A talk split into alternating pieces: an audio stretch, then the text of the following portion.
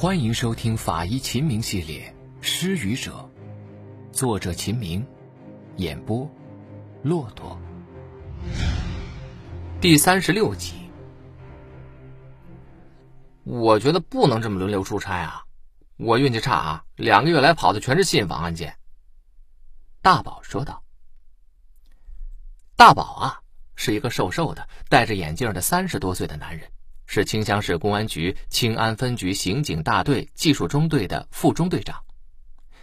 清乡是一个人口密集的城市，虽然命案发案数不低，但是命案侦破数量一直在全省领跑。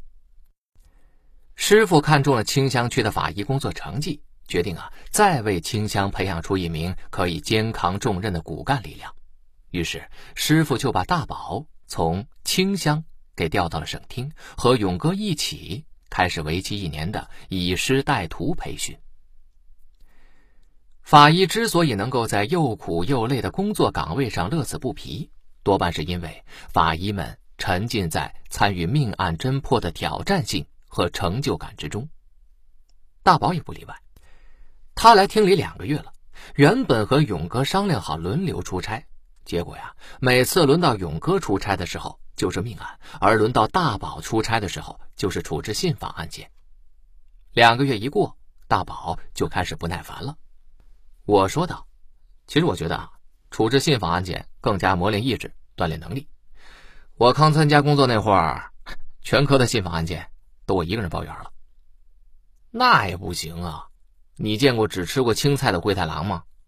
大宝说道：“灰太狼本来不就只能吃得到青菜吗？啊？”我知道，我刚和勇哥去破获的那一起发生在汀山县的命案，极大程度上勾起了大宝参与大案的欲望。眼看这次又轮到大宝出差，大宝开始担心，也是情有可原的。咱们省啊，治安状况非常稳定，这刚发生了一起杀死三个的，不太可能有连发大案呢。我说道，杀死两人以上的恶性案件。在我们省本来就比较少见，按照平时的情况，一年顶多碰到个一两起，即便是发生了一两起，多半也是很快的通过侦查工作给破获了。需要省厅法医参与的疑难重大案件，着实少见。不要大案子，疑难的也行啊，这信访案件没挑战性啊，没意思。大宝意识到自己的说法欠妥，又低头无奈的说道。不过也挺矛盾的，发了案就等于又死了人，还是于心不忍。人间太平比什么都好。我点了点头。是啊，我们呢，都失业了才好呢。正说着，师傅的电话打到了办公室里。师傅啊，此时已经是刑事技术的副处长了，搬出了原来的法医科办公室。启明，把你科室里边的人都叫来开会。省厅业务处室人少事多，矛盾非常突出。法医科呀，其实只有三个人，加上勇哥和大宝，这才勉强能组建出两个初勘小组。命案初勘工作，再加之日常的伤情鉴定、骨龄鉴定、信访案件、会诊、技术审核、行政管理等诸多冗杂事务，导致科里每名同志每年出差两百天以上的现象，也就不奇怪了。师傅说道：“今天星期一啊，日子不好，早上就接了两个事件。云泰一起伤情鉴定引发信访事项，需要去复查；清乡以及疑似命案，两名村民失踪。我我去清乡啊！”大宝已经憋不住了，刚开始听见信访案件呢，差点昏厥过去，还好跟着有一起疑似命案，即便是疑似。也比复查信访事件要强一些啊！看着大宝着急的表情，我们几个呀都忍不住笑出声来。我还没说完呢，啊，你急什么？师傅看一直唯唯诺诺的大宝，今天居然这么大声的打断他的话，明白他的心思，板着脸说道：“咱们省厅法医去办案，一定要拿主导性意见。你是清乡人，你去清乡办案。”去了见到的都是你的领导，判断不会受影响吗？啊，不好！大宝脸上一阵白一阵红，结巴半天才挤出两个字儿：“不不不不不不不不不会的。”师傅啊，突然收起了假装严肃的表情，笑得前仰后合。大宝啊，逗你呢。秦明、林涛、大宝去清乡，我已经让痕迹检验科派了一名同志和你们一起去了。大宝低头笑了，这会儿啊，他的脸可算是全红了。师傅接着说道：“不错啊，愿意去挑战疑难案件，这才是好法医啊！遇事就躲，有畏难情绪，不会有什么出息。”我没有心思去打听师傅调侃大宝，迫不及待的打断了师傅的话：“师傅，什么案子？”师傅拿起桌子上的文件夹扔给我，我翻开一看，这是一封通过特级加密传真接收到的邀请函，函上写着：“省厅刑事技术处，我市清乡区贾青村某村民家今晨被人发现有大量血迹，两名住户下落不明。”我局正组织专人寻找失踪村民，鉴于此案可能为命案，特邀贵处法医专家来清乡市指导破案。落款是清乡市公安局。大宝见我合起文件夹，立刻抢过去翻看，脸上写满了兴奋。贾青村是一个非常偏僻的小村啊，这个村不到一百人，位于我们区的最西边。三县一区的交界处，治安情况不好，盗窃案件时有发生。但是因为这么一个地方人口少，命案倒是非常少见的。作为一个清乡人，大宝轻车熟路。听大宝这么一说，我开始担心起来，害怕是流窜作案，给案件侦破带来难度。于是我接着问道：“今早几点的事啊？”早上七点三十分，我接到的电话。早上七点。有群众报案，具体情况我也不清楚，你们去了再问吧。我抬腕看了看表，此时刚刚八点，说道：“大宝，去秘书科派车，我们马上出发。路上慢一点啊，还没有确定是不是命案，去早了也是白搭。最近高速上有雾，安全第一，不要超速。”师傅关心的说道。我点了点头，回到办公室，拿了笔记本电脑，勘察箱。然后匆匆的和大宝、林涛坐上了赶往清乡市的警车。清乡是距离省城最远的一座城市，需要三个小时的路途。因为对案情一无所知，所以也没有事先思考准备的必要。在摇摇晃晃的车厢里，听着催眠曲一样的发动机的轰鸣之声，我很快就进入了梦乡。在梦里。我还能依稀听见大宝不停的拨打电话。下高速的时候，我被收费站前的减速带给颠醒了。我揉了揉眼睛，转头对驾驶员说道：“水丹江，到了吗？”驾驶员点点头。我看见大宝正把脑袋靠在车窗上发呆，于是问道：“大宝，怎么了？”死了两个。没案子觉得空虚，有案子又觉得死者可怜。确定是命案吗？大宝点头。在住户院内屋后的古井里，发现两具尸体，高度腐败。防毒面具带了吧？带了，在勘察箱里呢。听说经过现场简单勘验之后，没有头绪，但是基本确定是盗窃转化抢劫的杀人案件。我低下头，默默的思考着。大宝继续说道：“这个地方盗窃案非常多，我曾一直担心出现盗窃转化杀人的案件，没想到真的发生了。如果是流窜作案的话，那就麻烦了，估计难度也不小。抓紧时间去现场吧，想那么多也没用。”我镇定的说道。在大宝的指引之下，我们绕过了交通堵塞的市区。从绕城公路直达位于清乡市清乡区边缘的贾清村，这里一马平川，放眼望去看不到边际。在初秋的金色阳光之下，绿油油的庄稼整整齐齐。在成片的庄稼地的中央，依稀有几栋红砖黑瓦的民房。数公里以外，就能看到民房的窗户上反射着有警灯闪烁的光芒。很快，我们便到达了现场。这是一座宽敞的院落，但是屋子看起来非常的破旧。警戒带内，穿着现场勘察服的警察忙碌的进进出出。清乡县公安局刑警支队分管刑事技术的副支队长刘三煞一眼就看到了拎着勘察箱的我们，然后他说道：“省厅同志到了。”然后他一边快步向我们走来，伸出他厚重的手掌。简单的寒暄之后，刘支队长介绍说：“两名死者是这座院落的住户，是一对七十岁左右的老夫妇。他们有一对儿女，儿子五十岁，一辈子没结婚，在福建沿海做点小生意。据说呀是入不敷出，和家里来往很少，通常两年才回来一次。女儿四十四岁，和女婿两个人都在江苏打工。死者的外孙二十岁，在省城念大学。”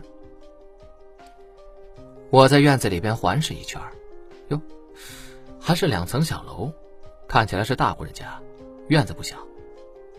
刘支队介绍说，据说这家人祖上非常富裕，不过啊，到死者这一辈就渐渐的败落了。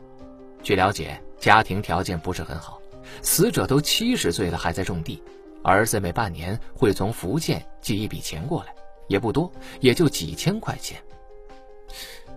寄钱。听到这个词，我立马敏感了起来。那今年下半年的钱是什么时候寄到的？刘支队说道：“哦，我们正在想方设法和死者儿子联络。不过呢，通过简单的初步勘查，现场没有发现任何现金和贵重物品。家里没有亲属，那么死者的失踪是怎么被发现的？这个老头啊，姓甄。”甄家的邻居最后一次看到这对老夫妇是三天前的下午，当时夫妇两个人从镇上买东西回来，再以后就没人见到他们了。因为他们家的院落位于村子的边缘，所以没有人来找他们办事的话，是不会有人经过他们门口的。今天早上七点，一个村民来到甄老头家里边借板车，发现院门虚掩，喊了几声没有人应答，就走了出来。说到这儿。刘支队猛烈的咳嗽了几下。刘支队带兵办案啊，值得我们学习啊！你别急，慢慢说。我肃然起敬。刘支队笑着摇了摇手：“嗯，没事啊。呃，这个村民呢，走到院子里边以后，发现屋子里边静悄悄的，喊了几声还是没人。他见屋门大开，就走了进去，发现堂屋的电视机还开着，对面的太师椅上。”有大量血迹，于是报了案。我们的村民赶到以后，搜索完屋子，发现没人，但是一楼堂屋堂椅上有血泊，怀疑是命案。他们一方面通知刑警队，一方面上报市局。市局领导研究以后，就请你们过来了。我和刘支队一起走进院子，院子很大，大概有二百平方米的样子。院子收拾得非常干净整齐。一看就知道，这是一家非常讲究的住户。院子的正北有一座二层小楼，角落的一些红砖已经残破不堪，看起来就是一座年久失修的老房子。我没有急于走进小楼，问道：“对了，刘支队，尸体是在哪里发现的？”“哦，跟我来。”我和刘支队绕过二层小楼，发现小楼背后。也是别有洞天。小楼的背后和院落北墙之间有一个三米宽的过道，种了几棵碗口粗的小树。小树的周围长满了齐腰深的杂草，看来这里已经很久都处于疏于打理的状态了。绕过屋后，我就闻到了一股非常刺鼻的恶臭。我揉了揉鼻子，抬眼望去，地面上停放着两具湿漉漉的尸体。因为腐败已经略显膨胀，辨不清容貌。站在一旁的清乡市公安局的孙法医正戴着手套的手卷起他那湿漉漉的裤脚。孙法医看见我们来了，笑着打了一声招呼，就说：“痕检员在这里的草地上发现了滴落的血迹，这才发现呢，深草里边居然有一口古井。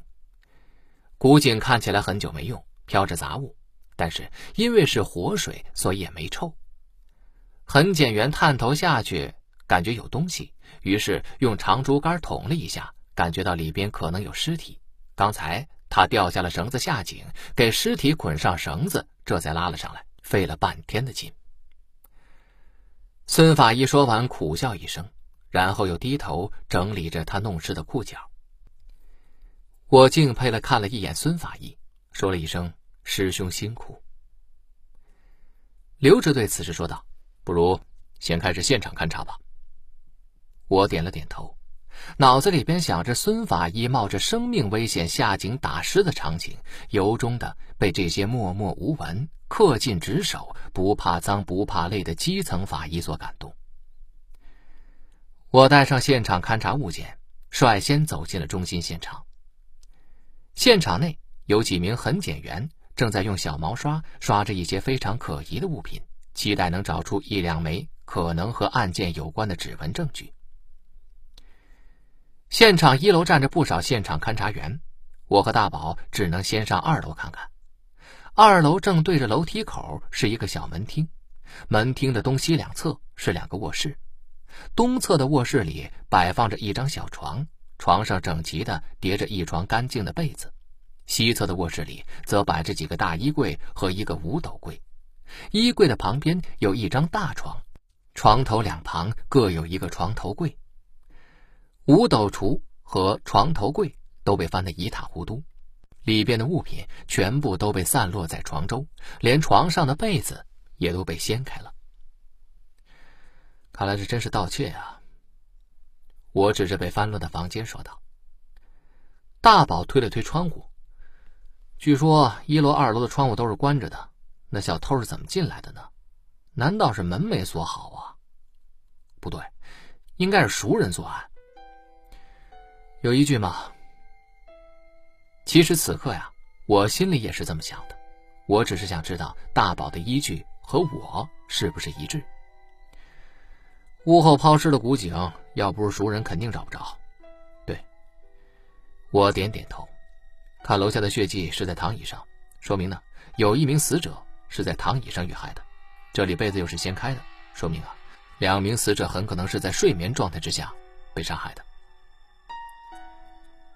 我仔细看了看床头的枕头，接着说道：“不过，究竟是不是熟人趁夜溜进门来盗窃，还是熟人本来就在这个屋子里边，等被害人睡着之后偷窃，这才是破案的关键啊？”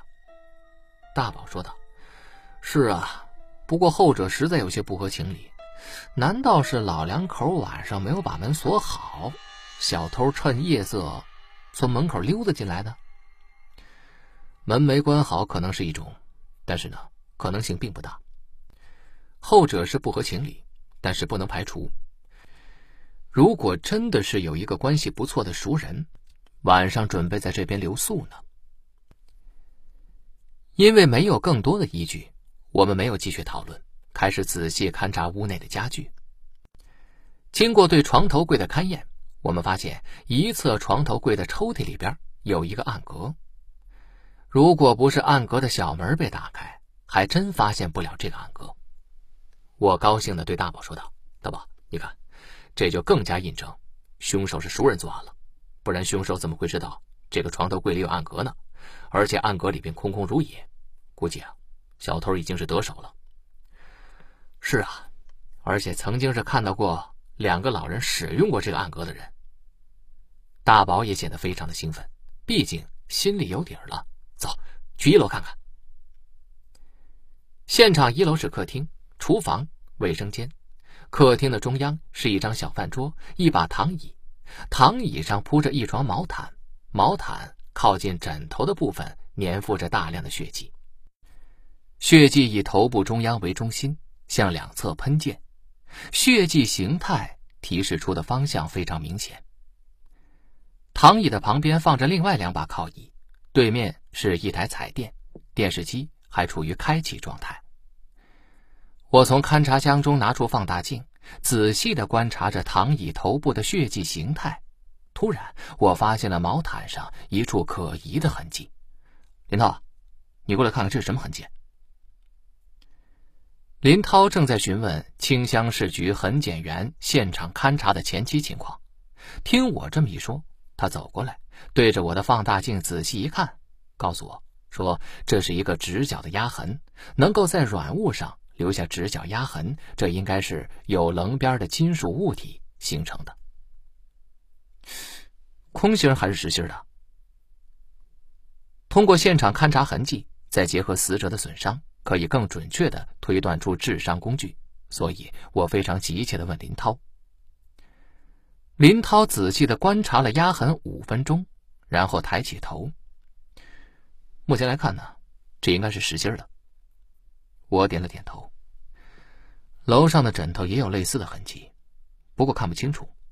结合这两处的痕迹来看，这应该是凶器打击死者打偏了留下的痕迹。那这么就可以断定，两名死者都是在睡眠状态之下被袭击的。怎么样？可有什么其他的发现吗？林涛摇了摇头。他们说可疑的物件都看过了，没有发现可能与本案有关的证据。我轻轻推开了厨房的门，先和林涛走进去巡视一周。厨房同院子里边一样，非常的整洁，锅碗瓢盆都分类摆放着。厨房里没有发现剩饭剩菜，但是冰箱里放着不少新鲜的蔬菜和肉。不是说他们家条件不好吗？这吃的也不错呀。林涛解释说：“这应该是他们定期去镇里买菜，伙食看起来不错，但是这么多菜，他们老两口也得吃上很久吧？”对，村民最后一次见到他们俩，就是说是他们从集镇上买菜回来的。我想起了刘支队说的话，正准备离开厨房，林涛说道：“你看。”有血。法医秦明系列《失语者》，作者秦明，演播骆驼。感谢您的收听，更多精彩内容，请您期待下集。听有声，选骆驼。